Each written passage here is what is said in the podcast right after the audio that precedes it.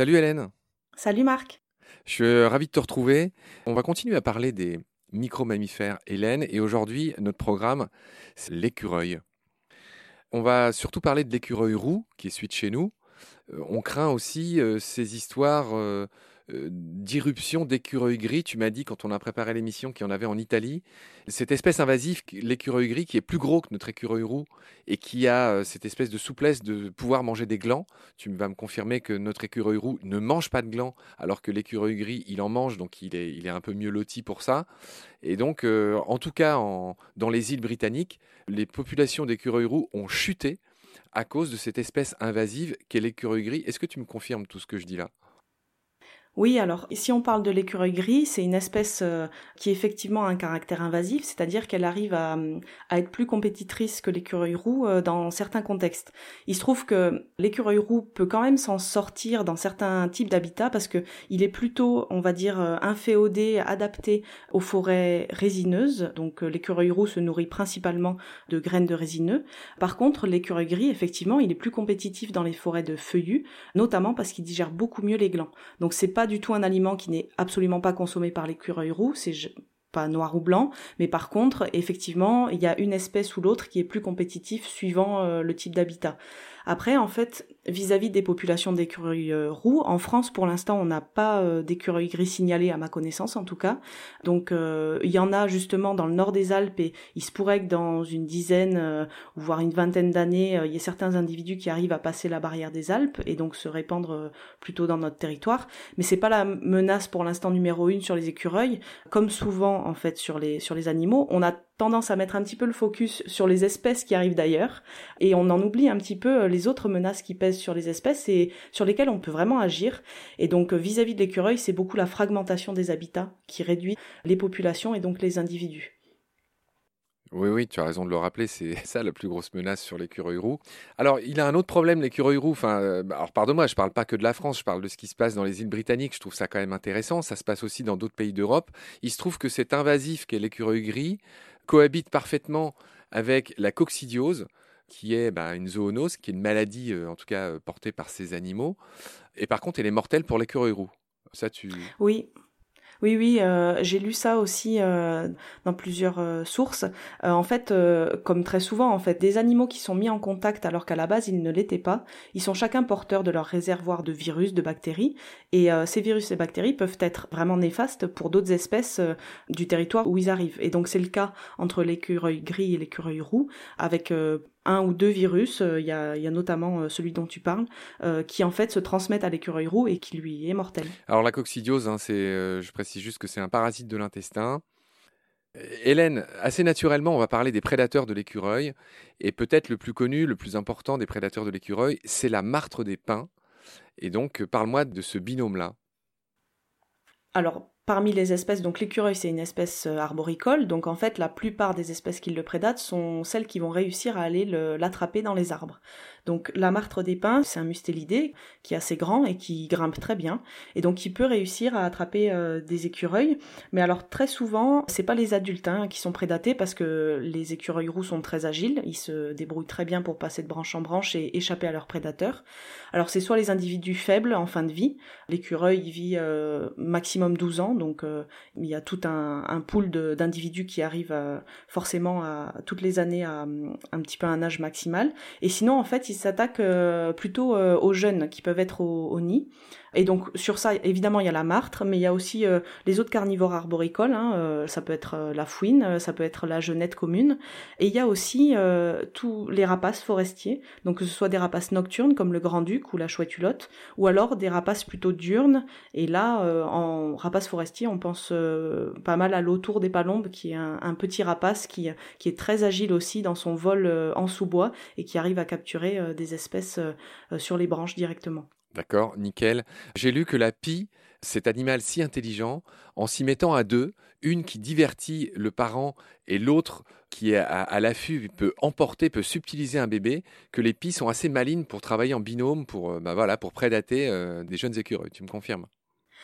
Oui, oui, c'est le cas. Bah, les corvidés, de manière générale, ils arrivent à, élaborer des stratégies pour faire diversion et justement à les piller les nids, alors que ce soit euh, pour les écureuils ou d'autres oiseaux, c'est vraiment une stratégie qu'ils mettent en place.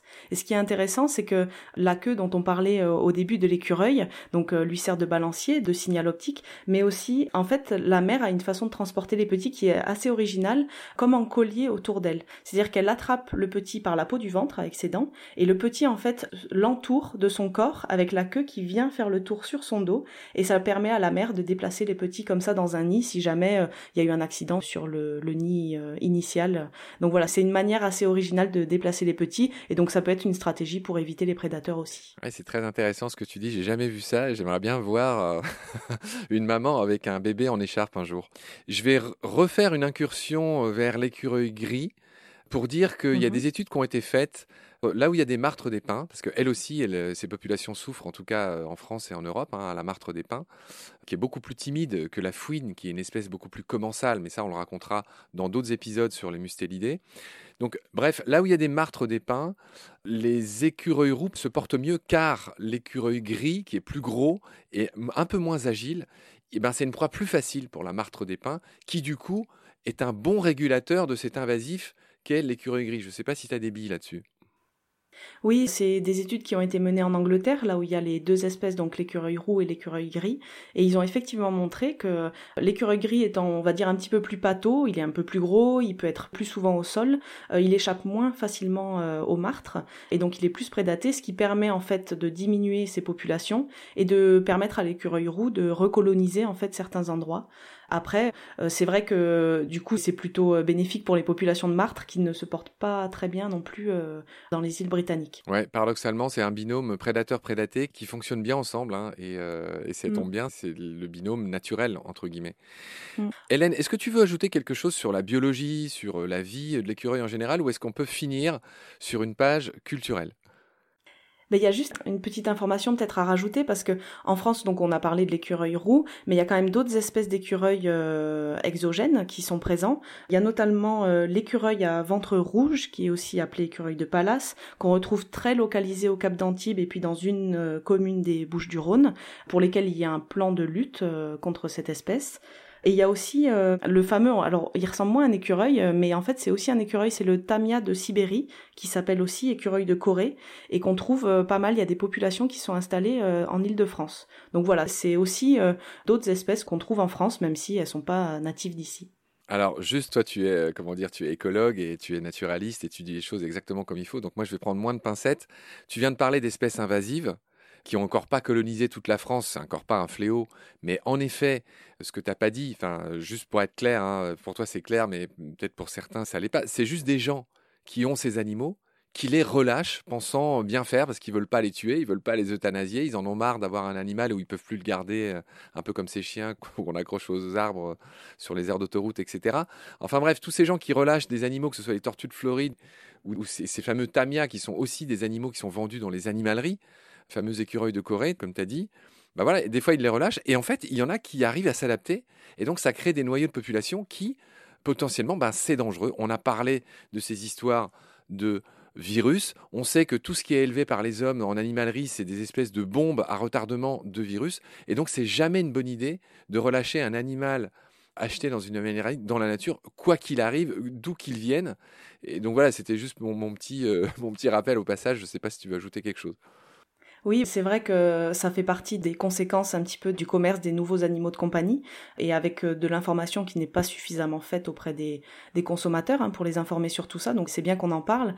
Après, je pense que juste un petit message, je pense qu'il est vraiment important de ne pas euh, rester focalisé sur les menaces euh, qui peuvent être réelles hein, d'espèces invasives, mais plutôt travailler un petit peu à toutes les menaces avérées sur les espèces en fait qu'on avait déjà avant, la fragmentation de l'habitat et la disparition de ces habitats de l'écureuil roux, euh, c'était une menace qui était là bien avant la potentielle menace qui peut arriver par l'écureuil gris. Donc c'est juste que c'est un facteur en plus, mais je pense qu'il faut vraiment pas oublier euh, les menaces euh, peut-être plus évidentes sur lesquelles on doit faire des efforts et qui en plus profiteront à toute la faune et la flore. Oui, je comprends ce que tu veux dire. C'est vrai qu'il ne faudrait pas focaliser sur ces invasifs qui nous dédouaneraient de l'énorme effort prioritaire qu'on doit faire, qui est de préserver l'habitat de ces écureuils. D'ailleurs, il y a un truc dont on n'a pas parlé qui est assez rigolo et intéressant, c'est qu'il y a des expériences très positives d'écureuils au duc qui sont menées, je crois, dans les coins... Euh, ouais, je, vois que tu souris, tu as envie d'en parler, donc vas-y, explique-nous déjà ce que c'est un écureuil au duc et, en quoi euh, il faut en mettre un peu partout. Oui, ben c'est vrai qu'on n'en a pas parlé. Euh, en fait, l'écureuil au duc, euh, c'est une passerelle euh, à écureuil. Et donc, c'est soit c'est des simples câbles, soit il y a des petites planches pour faciliter le passage. Un peu comme un pont de singe, qui serait plus un pont de singe, mais un pont d'écureuil. Voilà, mais c'est exactement ça. Et c'est tendu en fait au-dessus souvent des infrastructures routières, entre deux massifs forestiers ou pour faire la continuité d'une haie. Donc c'est on va dire un pansement aux conséquences de la fragmentation des habitats. Ça peut permettre en fait à des populations qui sont devenues isolées de se reconnecter mais ça peut permettre aussi à d'autres espèces de passer. Hein. On a parlé des martres, on a parlé des genettes, qui sont des animaux qui vivent aussi euh, dans les canopées. Je crois qu'ils les utilisent moins parce que c'est vraiment un passage qui est très à découvert. Hein. Euh, c'est-à-dire que pour des espèces qui ont l'habitude de vivre dans la canopée, quoi, et assez à couvert, passer un moment euh, en plein milieu d'un d'une passerelle complètement à découvert, c'est pas c'est pas négligeable. Donc c'est pas parce qu'on met ça que ça va tout résoudre.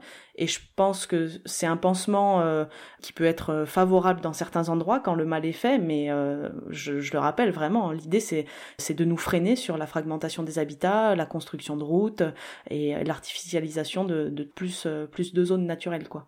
Apparemment il y a quand même des études qui ont l'air de dire que ça marche les écureuils au duc. Hein. Enfin, ça paraît oui, ça, marche, mais ça arrive toujours après qu'on ait détruit. Donc c'est ce sur quoi en fait euh, je, je, cherche à insister, c'est-à-dire qu'on ne devrait pas en être à mettre des écureuils au duc, c'est ça en fait. Oui, je comprends bien, je comprends bien. Tu dis que c'est un pansement et donc euh, il vaut mieux éviter la, la blessure euh, plutôt que de mettre des pansements. Mm. Ça c'est bien clair. Si tu es d'accord, Hélène, j'aimerais qu'on finisse cet épisode sur les aspects un peu culturels et Dieu sait qu'ils sont nombreux sur l'écureuil, ou est-ce que tu veux ajouter d'autres choses? Non, c'est bon. Bon, grand sourire, euh, tu valides. Donc, on peut passer à l'aspect culturel. J'ai envie de commencer par les mythes scandinaves et germains, euh, qui sont très rigolos, où il est question d'un ratatuscre. ratatuscre, oui, qui ressemble à ratatouille, et mais en fait, ça veut dire dent de rat dans ces langues un peu germaniques scandinaves. Et donc, euh, bah, l'écureuil, dans ces mythologies-là, il descend le long de l'arbre monde, ce si célèbre arbre qu'on appelle Yggdrasil, le frêne sacré, des Vikings et d'autres peuples. Et donc cet écureuil était un fauteur de troubles, c'était un petit coquin qui allait raconter à l'aigle de la cime d'Yggdrasil et au serpent Nidogre qui vivait au pied d'Yggdrasil, bah, ce que l'un pensait de l'autre, et donc c'était un petit fouteur de merde en fait. Et donc dans ces mythes euh, germaniques, euh, l'écureuil avait un rôle que je viens de décrire assez, assez pendable. Est-ce que tu savais que notre écureuil roux au Moyen Âge, alors là c'est vraiment un truc typique, il était très difficile à capturer. Et donc, rien que pour ça, plus sa couleur rousse, eh ben, au Moyen Âge, l'écureuil était aussi une incarnation du diable. que... Non, je savais pas, mais euh, en fait, ça m'étonne pas. Euh, souvent, on, a des images euh, soit très négatives d'une espèce, soit très positives. Et en plus, ce qui est fascinant, c'est que ça varie vraiment à travers le monde. Il y a des espèces qu'on arrive à diaboliser ici, qui sont vénérées ailleurs. Mais je savais pas que l'écureuil pouvait être assimilé au diable, non Bah, le roux, c'est vraiment pas une couleur facile à porter. Hein. C'est pas pour rien que roux, rouquin, roukmout. Enfin, je pense qu'il souffre un peu les rouquins. Et à l'origine de l'origine, euh, c'est parce que le, roux, qui rappelle le rouge, qui rappelle la couleur des flammes de l'enfer, bah, est une mmh. des couleurs du diable. Et donc, euh, bah, ça n'a pas, euh, pas loupé pour notre écureuil pendant tout le Moyen Âge. Signaler aussi cette expression toute mimi, quand on se lève tôt le matin, on dit qu'on se lève des potrons jaquets. Et Jacquet, c'était le nom en Normandie de l'écureuil, et qui euh, est complété par potron minet, qui est un, peu plus connu. C'est des vieilles expressions désuètes qu'on n'utilise plus. Mais est-ce que par exemple là où t'es ou là d'où tu viens, Saint-Étienne, c'est des expressions que je sais pas que tes grands-parents utilisaient ou des choses comme ça? Euh, non, c'est pas du tout une expression que j'entendais régulièrement euh, à la maison, que ce soit euh, avec le terme jaquet ou le terme minet. Mais est-ce que tu avais déjà entendu parler de potron jaquet et potron minet? Ah, Potron Minet, oui. Euh, mais Potron Jacquet, non. Ah, Potron Jacquet, je te l'apprends. Bah ouais, bah dans les fables de La Fontaine ou quoi, enfin, le Jacquet, c'est l'écureuil. Hein, c'est un autre nom euh, de l'écureuil, le Jacquet. C'est d'ailleurs, c'est drôle, c'est le nom de jeune fille de ma maman, à qui je fais un gros bisou au passage. Voilà, c'est fait. je voulais aussi dire que En Amérique du Nord, pour les Indiens, pour les Amérindiens, l'écureuil avait un tout autre statut. Vu qu'il était toujours en train de bouger, toujours en mouvement, ben, il symbolisait la force et l'endurance ben, d'un homme qui voyage, qui est toujours en mouvement. Donc euh, c'est drôle, hein, Mm. autre endroit, autre mœurs. Bah, c'est vrai que c'est très lié à son écologie parce qu'au final, euh, c'est une espèce qui est très active, qu'on voit euh, tout le temps s'agiter en général pour ceux qu'on voit dans les parcs et jardins plus facilement. Et en fait, sur ces périodes d'activité, il en a deux à peu près dans la journée, une très tôt le matin et une plutôt en fin d'après-midi. Donc, euh, donc ça, ça colle. Ouais, c'est vrai qu'il est beau à voir évoluer les- l'écureuil et c'est vrai que pour le coup, c'est un excité. hein. Il, il va vite, il saute, enfin Mm. bref. Je voulais aussi dire que le célèbre Nicolas Fouquet, l'intendant général des finances de ce bon euh, Louis XIV, avait pour symbole, avait pour logo, je ne sais pas comment dire, pour totem un écureuil. Et sa devise à Nicolas Fouquet, c'était Jusqu'où ne montera-t-il pas Euh, Donc en latin, ça donne quo non ascendet. Jusqu'où ne montera-t-il pas Donc en latin. Et il y a un autre truc que je voulais te dire, euh, chère Hélène, c'est qu'en Suisse, l'écureuil est souvent appelé Heidi. Parce que selon la légende, la fameuse Heidi du bouquin, du dessin animé, enfin ce personnage célèbre, Mhm. aurait recueilli un écureuil en descendant chercher du lait en bas de la vallée. C'est Mimi ça aussi, non? Ouais, c'est très mignon. Est-ce que tu veux ajouter quelque chose, Hélène, euh, sur la page culturelle? Je crois que tu avais envie de parler de, bah, d'une célèbre banque. Ah bah ça c'est mon truc les banques. hein. Non non c'est pas du tout euh, quelque chose qui me euh, qui me m'anime on va dire. Mais en tout cas on retrouve encore un lien entre l'écologie d'une espèce et le symbole qui en est tiré parce que hum, c'est le symbole qui a été choisi par la caisse d'épargne et en fait euh, ça vient du fait que l'écureuil accumule euh, des réserves et donc épargne en fait de l'alimentation comme on peut épargner de, l'argent. Donc il y a un lien assez direct entre l'espèce et le symbole de la banque. Oui, Hélène, donc je voulais juste dire qu'en effet, ce fameux animal qui vit à l'ombre de sa queue et qui fait toutes ces réserves dont on a tant parlé au, début, en effet, c'est le logo de la caisse d'épargne. Apparemment, c'est le logo depuis 1953. Et c'est intéressant parce que ça n'a pas toujours été le logo de la caisse d'épargne. En tout premier, apparemment, c'était une ruche. Et après, c'était la fourmi. C'est drôle. Et donc, l'écureuil n'a pas toujours été le logo de la caisse d'épargne. Ouais, ouais. Ben, on reste sur des espèces qui, euh, qui ont tendance à accumuler et qui, euh, qui sont prévoyantes en tout cas. Sur ces notions financières et monétaires, chère Hélène, j'ai fini ce que j'avais noté sur euh, l'écureuil. Est-ce que tu veux ajouter quelque chose ou est-ce qu'on peut boucler cet épisode? Non, on peut boucler, on a dit beaucoup de choses déjà, c'est pas mal. D'accord, très bien. Eh bien, je te retrouve avec plaisir pour d'autres animaux. On va parler de tout ce qui est rat, souris, campagnol dans la suite de nos épisodes. Prends soin de toi, à très vite pour la suite. Salut. À bientôt Marc, merci.